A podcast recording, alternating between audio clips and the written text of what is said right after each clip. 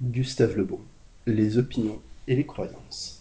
Livre 5 Les opinions et les croyances individuelles. Chapitre 1 Les facteurs internes des opinions et des croyances. Sous-titre 1 Influence des divers facteurs des opinions et des croyances. Le journal anglais Commentator écrivait récemment à propos de la psychologie politique deux points, ouvrez les guillemets, il naîtra peut-être un jour un livre merveilleux sur l'art de persuader. Si on suppose que la psychologie arrive à être une science aussi avancée que la géométrie et la mécanique, il sera possible de prédire les effets d'un argument sur l'esprit de l'homme aussi sûrement que nous pouvons prédire maintenant une éclipse de lune. Une psychologie développée à ce point possédera une série de règles permettant de convertir un individu à une opinion quelconque.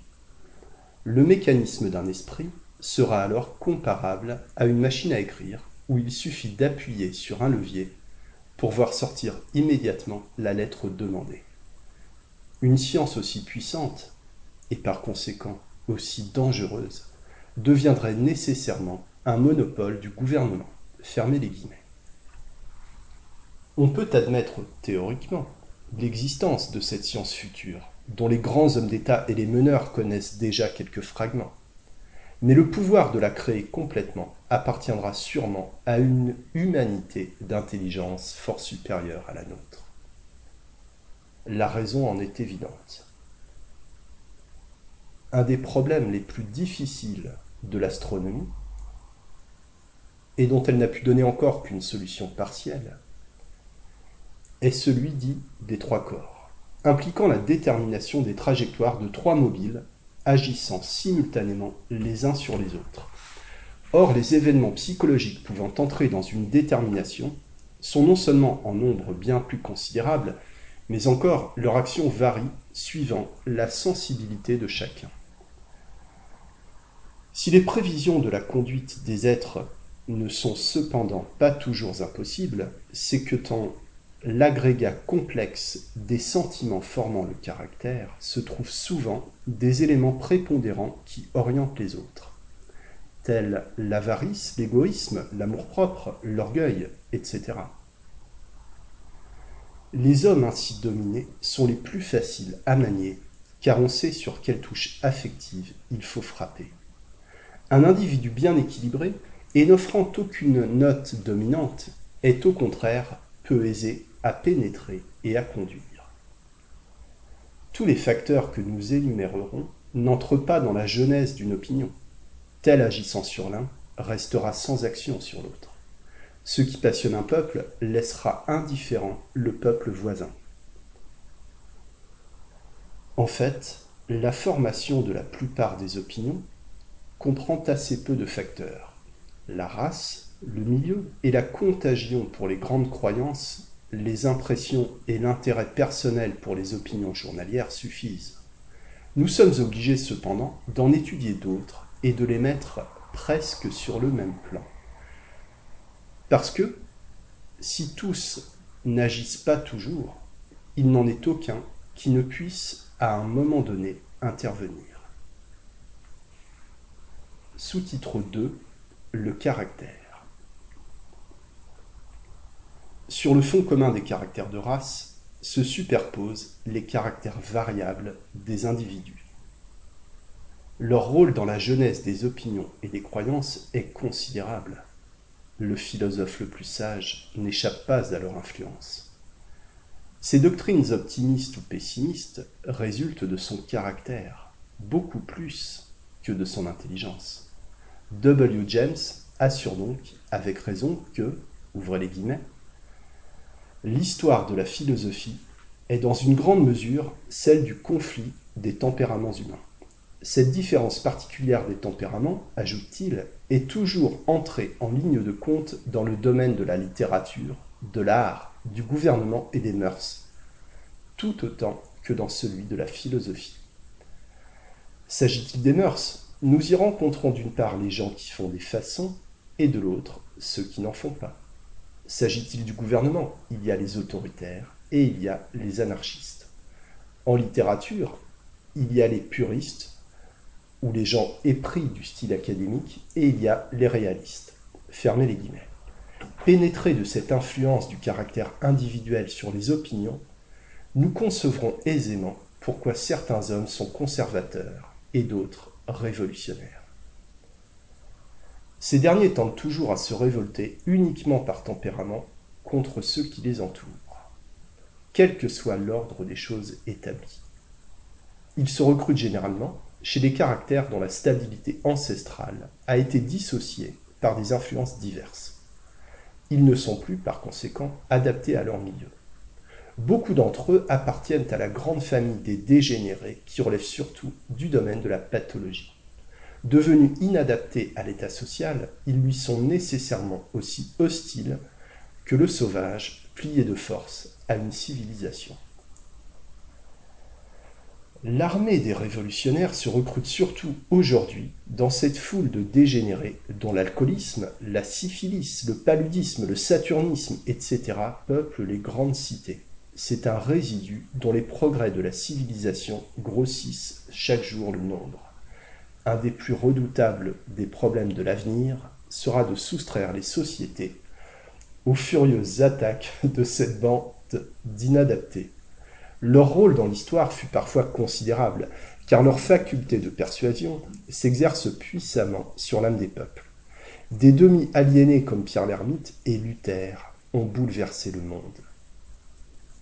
Sous-titre 3 L'idéal.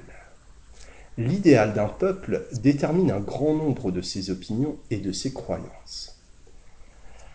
Il représente la synthèse de ses aspirations communes, de ses besoins et de ses désirs.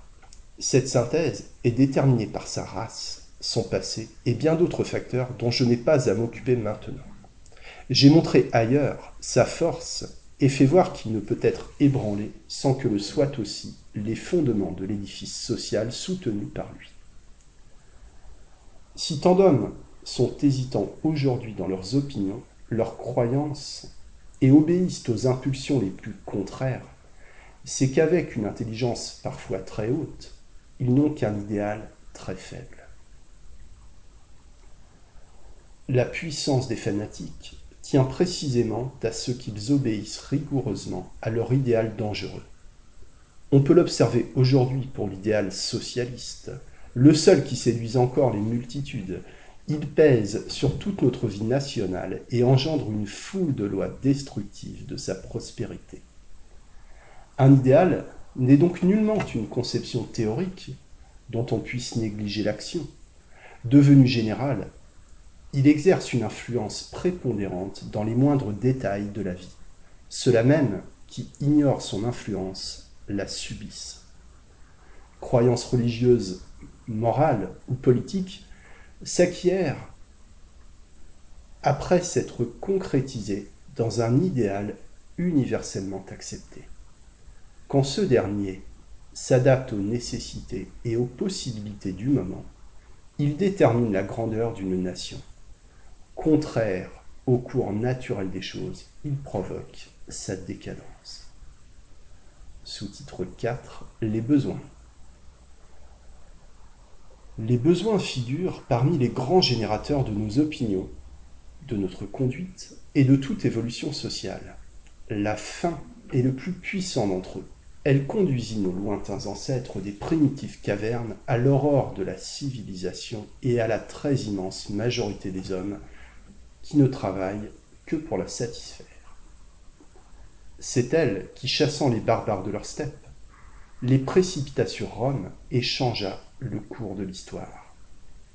De nos jours, son rôle n'est pas moindre. On dit avec raison que le socialisme est une question d'estomac. Les progrès de la civilisation ajoutent sans cesse des besoins nouveaux à la liste déjà longue des anciens. Besoin de se nourrir, de se reproduire et de se vêtir.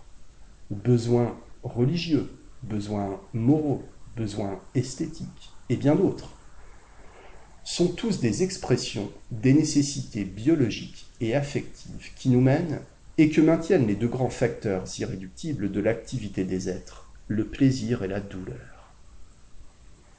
Créer des besoins nouveaux dans les foules, c'est susciter des opinions nouvelles. Les hommes d'État éminents savent provoquer des besoins utiles à leur pays. Celui de l'unité de l'Allemagne, et plus tard d'une puissance, d'une puissante marine de guerre, furent des besoins artificiellement imposés. L'évolution scientifique de l'industrie a engendré des besoins nouveaux, devenant bientôt, comme les chemins de fer et le téléphone, des nécessités indispensables. Malheureusement, ces besoins ont grandi plus vite que les moyens de les satisfaire. Ils représentent une des sources du mécontentement qui développe le socialisme. Ils sont aussi le vrai motif des armements de plus en plus ruineux de l'Europe.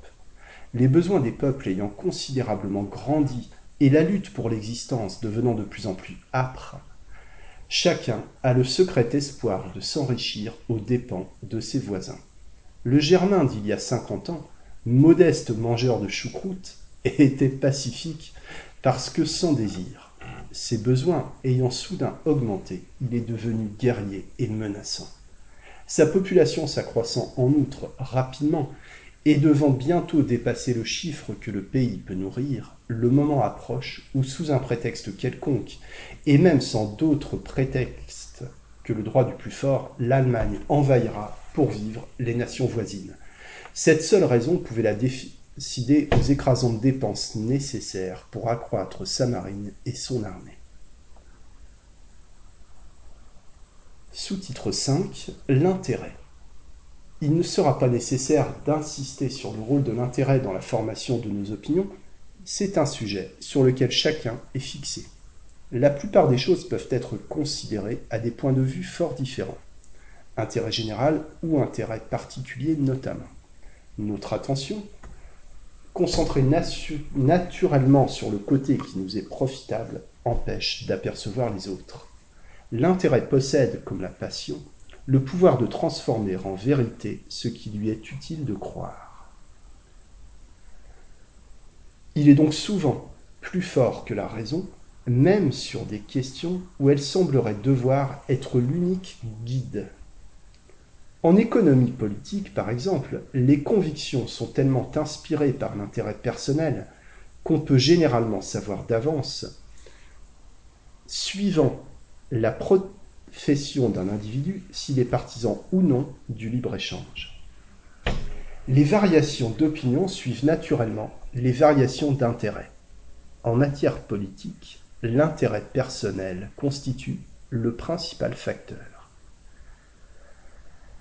Tel ayant énergiquement combattu à un certain moment l'impôt sur le revenu, le défendra non moins énergiquement plus tard s'il espère devenir ministre.